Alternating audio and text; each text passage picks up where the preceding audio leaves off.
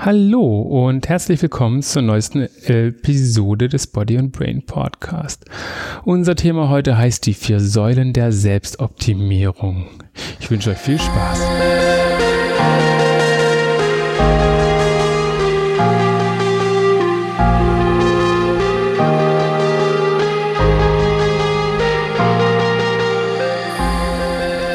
So, die vier Säulen der Selbstoptimierung.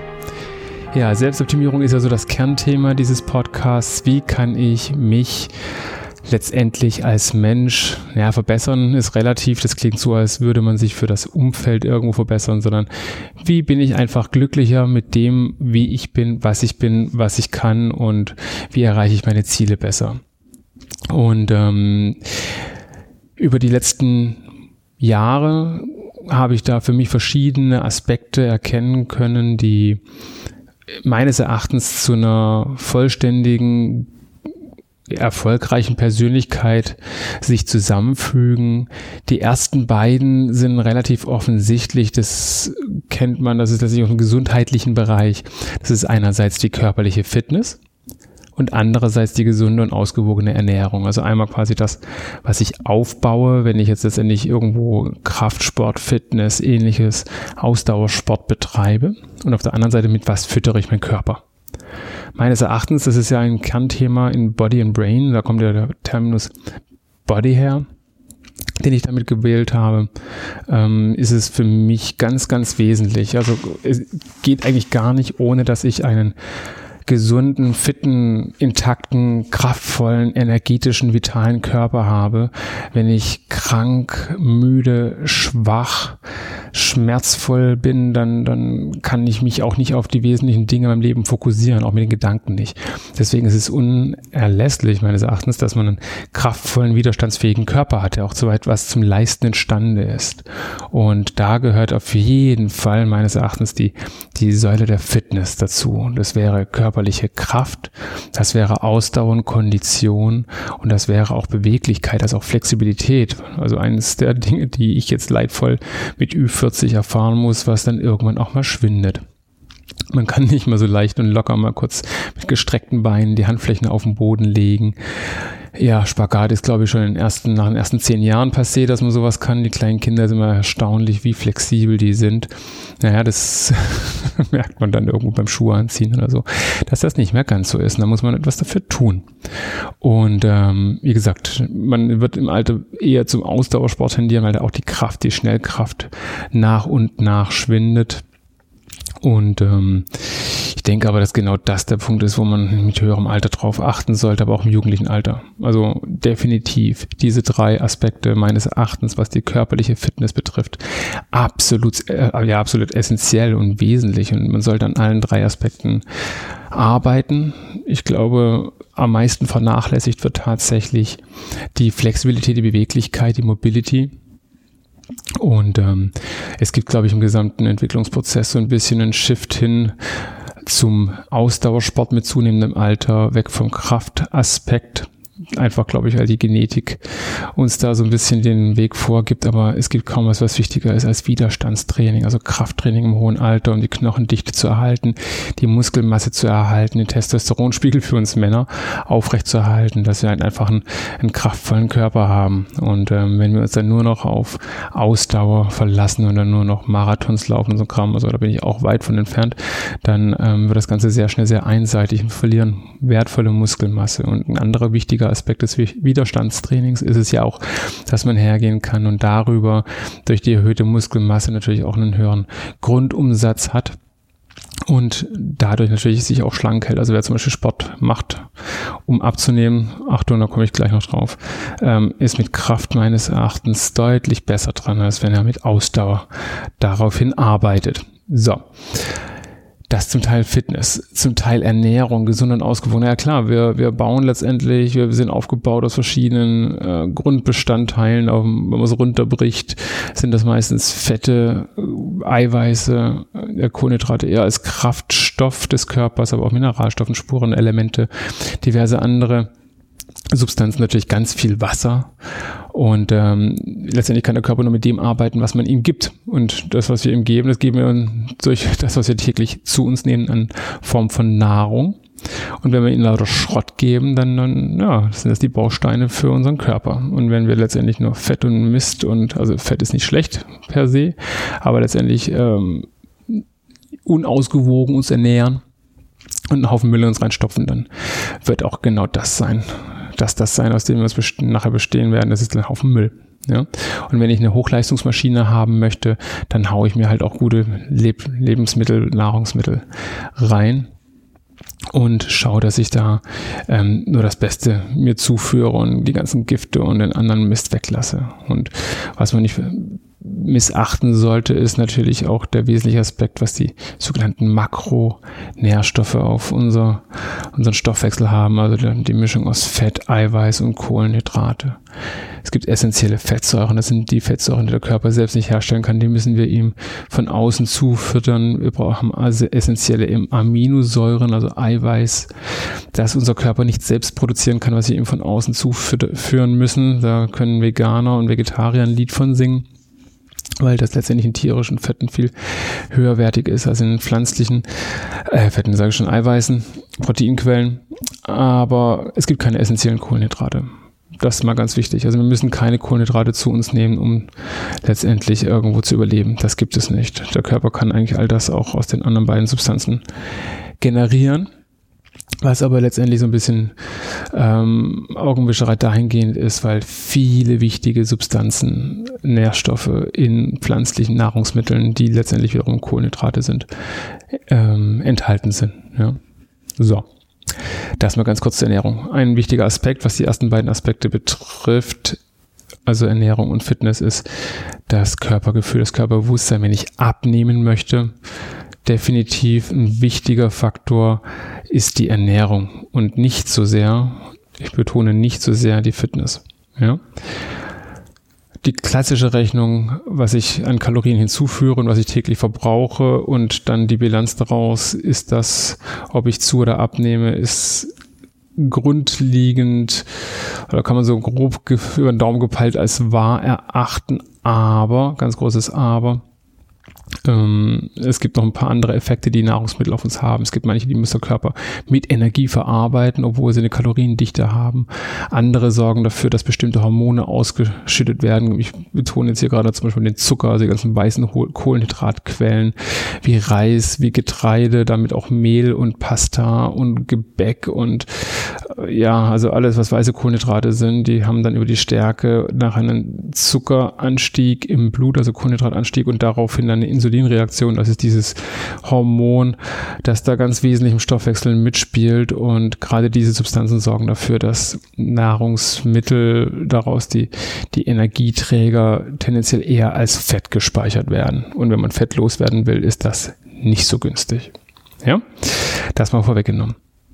Also wenn man abnehmen will, den Bauch, den das Sixpack, das trainiert man vor dem Kühlschrank, ja, und den Bizeps, den trainiert man im Fitnessstudio. So kann man sich das gut merken. So merke ich mir das auch immer. Also wer nachhaltig gut abnehmen möchte, macht das bitte über die Ernährung und nicht, indem er einfach noch eine Laufeinheit zusätzlich einplant. die, Kehrseite der Medaille ist, dass man meistens sich dann sagt, ach, ich habe so schön Sport getrieben, jetzt kann ich mir noch was gönnen. Okay, das zu den ersten beiden Säulen. Jetzt gibt es diesen den meisten Leuten geläufig, aber die dritte Säule, die war mir in den letzten zwei, drei Jahren immer wichtiger geworden, das ist die der Philosophie.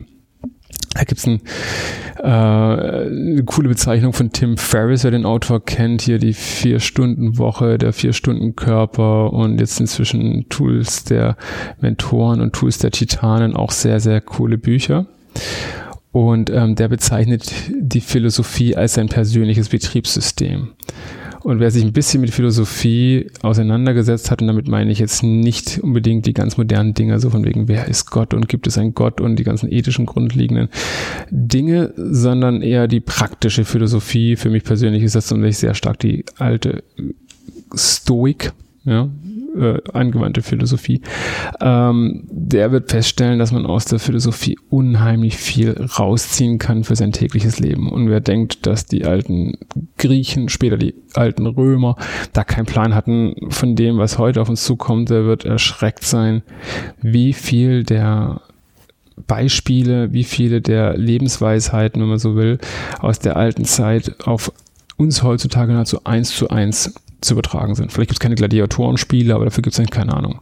Hier European Song Contest, Eurovision Song Contest oder irgendeine Fußball-WM oder sonst irgendein Kram, aber letztendlich im übertragenen Sinne war das sehr, sehr ähnlich. Und die Gesellschaft damals gleicht unserer heutigen auch enorm. Ähm, und unter diesen Aspekten kann man da sehr viel für sich rausziehen. Warum ist denn Philosophie wichtig? Weil man halt letztendlich ein wirklich Betriebssystem für sich braucht, sich erstmal bewusst werden sollte, dass es so etwas wie ein Betriebssystem für sich selber gibt. Da, wenn man das nicht weiß, einfach nur auf Autopilot fährt. Ja, man startet den Rechner und legt los und hat keine Ahnung, was da im Hintergrund so alles passiert. Wenn man aber letztendlich weiß, wie man tickt, wie man funktioniert, dann kann man es auch verändern, dann kann man es manipulieren und kann quasi seine Entscheidung in die richtige Richtung lenken, seine grundlegenden Haltungen in die passende Bahn lenken und daraufhin auch die Ziele ansteuern und die Ergebnisse erzielen, die man haben möchte und die man für sich festgelegt hat. Dafür muss man erstmal wissen, was einem wichtig ist, dass man nachher auch ein Gefühl dafür bekommt, ob man auf dem richtigen Pfad ist. Also Philosophie, da wird noch viel folgen. Das ist ein so essentieller Aspekt des Ganzen. Auch die Tatsache, ob ich zum Training gehe oder nicht, ob ich Konfliktvermeidung mache, ob ich Unangenehmen aus dem Weg gehe oder ihm ins Gesicht starre und es niederprügle. All diese Aspekte, das hat was mit einer Philosophie zu tun. Stehe ich morgens auf oder bleibe ich liegen? Ähm, gehe ich respektvoll mit meinen Mitmenschen um oder bin ich der King? Höre ich Menschen zu oder teile ich mich anderen Menschen mit? Ist es mir wichtig, ob ich Geld verdiene oder ob ich letztendlich messe ich meinen Erfolg an anderen Dingen über Familie? All das hat was mit Philosophie zu tun. Und damit sollte man sich auf jeden Fall auseinandergesetzt haben. Okay, das ist die dritte Säule, ganz, ganz wesentlich. Und die für mich neueste Säule, mit der ich momentan mich konfrontiert sehe, hat den für mich passenden Begriff des Environmental Conditioning. Den habe ich geklaut und zwar von dem Autor Scott Carney, das ist eigentlich ein Enthüllungsjournalist, der ein Buch geschrieben hat über seine Erlebnisse und Erfahrungen mit Wim Hof, das ich gerade lese. Wim Hof ist mir schon länger ein Begriff, aber dieses Buch kannte ich bisher noch nicht. Aber er hat da letztendlich viele von den Aspekten in Worte gefasst, die und auch zusammengefasst, sinnvoll zusammengefasst, die ich im Vorfeld für mich tatsächlich auch so erlebt habe, die ich aber noch nicht benennen konnte. Im Rahmen der Philosophie, um mal kurz mal zurückspringen, kam ich vor einem Jahr über das Buch von Hermann Hesse, Siddhartha. Und da gab es ein Zitat, das meine Situation zu diesem Zeitpunkt treffend beschrieben hat, was die Situation, meine Erfahrung. Und zwar ähm, wurde er gefragt, was er denn könne, was er denn leisten könne. Und er hat dann drei Dinge genannt. Und zwar sagte er, ich kann denken, ich kann warten, ich kann fasten. Und das war eigentlich was, was mit mir total resoniert hat, weil ich da zu diesem Zeitpunkt mit Meditation angefangen habe, äh, mich in Geduld geübt habe, es zumindest versucht habe. Ich gerade beim Fasten war, was für mich spannend war. Ich dabei war, kalte Duschen auszuprobieren, mich mit Barfußschuhen eher der Umgebung hinzugeben.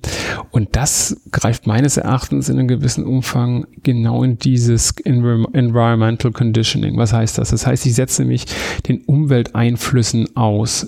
Und zwar in der Art, wie wir es eigentlich als Mensch mal gewohnt waren, ihm aber heute letztendlich nicht mehr ja, den Umwelteinflüssen heute halt einfach nicht mehr so gegenüberstehen. Ja, wir haben eine Form der Homöostase, das heißt eine, eines gleichbleibenden Spiegels an Umwelteinflüssen. Wenn es uns zu kalt ist, machen wir die Klimaanlage an. Wenn es uns zu warm, äh, machen wir die Heizung an. Wenn es uns zu warm ist, machen wir die Klimaanlage an. Wenn's, wenn wir uns draußen bewegen, dann ähm, ziehen wir Jacken an und Hosen und ähm, heizen uns ein. Es gibt letztendlich kaum noch irgendwelche Aspekte, ähm, wo wir heute mit den Herausforderungen uns konfrontiert sehen, mit denen wir uns vor 100, 150, 200 Jahren gesehen haben. Ja, gegen Krankheiten haben wir alles. Unser Immunsystem muss letztendlich da nicht mehr so viel Arbeit leisten. Ähm, wir haben genug zu essen, also Hunger leiden, Fasten, Abnehmen, Zunehmen ist für uns heute kein Zwang mehr. Körperliche Bewegung sowieso nicht, ja. Also man kann ja alles mit dem Auto erreichen oder sich irgendwo hinfahren lassen, ja, dass man irgendwo läuft oder von mir so Fahrrad fährt oder irgendwie da körperliche Mühen auf sich nimmt auch nicht. Körperliche Arbeit allgemein ist nicht mehr so wesentlich. Wir arbeiten mehr mit unserem Hirn, was zwar viel Zucker verbraucht, aber trotzdem unseren Stoffwechsel nicht so sehr fordert. Äh, wie gesagt, die äußeren Umwelteinflüsse, Hitze, Kälte sind so in dieser Form nicht mehr vorhanden. Auch unser Kontakt zur Umwelt, wir sind immer stärker abgeschirmt, ja. Gerade das Thema Barfußschuhe, was mich sehr schlaucht und ähm, das auch einer der nächsten Podcast-Folgen geben wird Finde ich ganz, ganz spannend, ja. Wir haben Schuhe, die uns dämpfen, von der, vom Untergrund, vom Boden bekommen wir gar nichts mehr mit. Durch die hohen Absätze, die sogenannte Sprengung, haben wir jetzt dauernd das Gefühl, dass wir bergab laufen und durch diese, dieses Bergabgehen, in Anführungszeichen, auch wenn es nur ein bisschen ist, ähm, kriegen wir nachher Haltungsschäden auf Höhe der Hüfte, des unteren Rückens und ähm, das Becken kippt ab und dann, dann wundern sich alle, warum wir heute auf einmal so uns, uns so uns ungesund fühlen. Ja?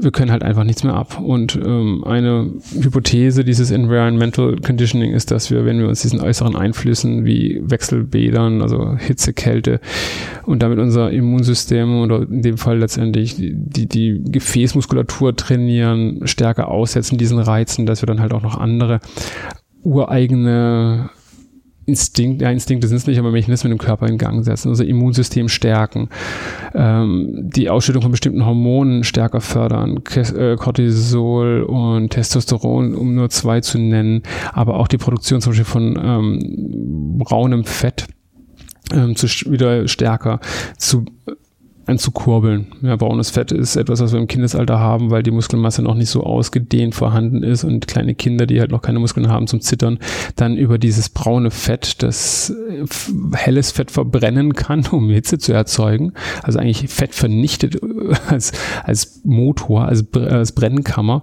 Dadurch können die ihre Körpertemperatur anheben und das bildet sich zurück. Aber man weiß, dass wenn man sich Kälte regelmäßig aussetzt, dass man dann letztendlich dieses braune Fett wieder ähm, gewinnen kann und darüber dann auch dann die, den Stoffwechsel anregen und dadurch auch ein weiteres Fett verbrennen kann. Also das sind nur so Kleinigkeiten und da kratzen wir noch an der Spitze eines Eisbergs. Und ähm, dieses Environmental Conditioning hat ganz viele spannende Aspekte für mich. Also gerade, wie gesagt, die, das Thema Ernährung, Fasten. Ich entziehe mich absichtlich der, der täglichen mehrfachen Kalorienzufuhr und fahre meinen Insulinspiegel hoch und runter und meinen Zuckerspiegel. Dadurch beuge ich Diabetes vor absolut genial, ja, und sorge dafür, dass meine Körpermüllabfuhr etwas effizienter arbeitet. Dann die, die Barfußschuhe, um die Umf Umwelt wieder stärker wahrzunehmen. Diese, diese, diese, Sen diese Reize, sensorischen Reize an der Fußsohle sind was ganz Faszinierendes, wenn man es auf einmal wieder merkt, wie der Fußboden beschaffen ist. Ähm, nicht bergab rennen zu müssen, dieser, dieser direkte, unmittelbare Kontakt zum, zum Boden schon cool. Also auch vor allem, was es nachher mit der Stärkung der, der, der Fußmuskulatur des Fußgewölbes und nachher auch für den Unterschenkel macht. Ähm, phänomenal, ja. Und ähm, wie gesagt, Hitze, Kälte auch genial, wenn du dich nicht mehr einpacken musst in Daunenjacke und so. Natürlich mache ich das trotzdem in einem gewissen Umfang, gerade im Skiurlaub oder so. Aber ich bin mal gespannt, an welche Grenze ich da gehen kann. Das ist für mich die vierte Säule geworden. Also für mich sind diese vier Säulen das, woran man meines Erachtens arbeiten kann und arbeiten sollte. Einfach ganzheitlich. Nicht nur ein Aspekt, nicht nur zwei, weil ich denke, dass jede dieser einzelnen Säulen das Ganze trägt und zwar deutlich trägt. Keine dieser Säulen ist für sich alleine genommen ausreichend oder genügend, um ein vollständiges Ergebnis zu bekommen. Und ähm, bedauerlicherweise ist auch fast jede dieser Säulen unangenehm. Ja, so viel dazu. Und ähm, ja, ich hoffe, ich konnte euch hier das eine oder andere Neue mitteilen. Und ihr gebt mir mal Feedback, was ihr davon haltet. Und auf die einzelnen Punkte werde ich in weiteren Podcasts umfangreich eingehen. Ich danke euch für eure Zeit und bis zum nächsten Mal. Viel Spaß.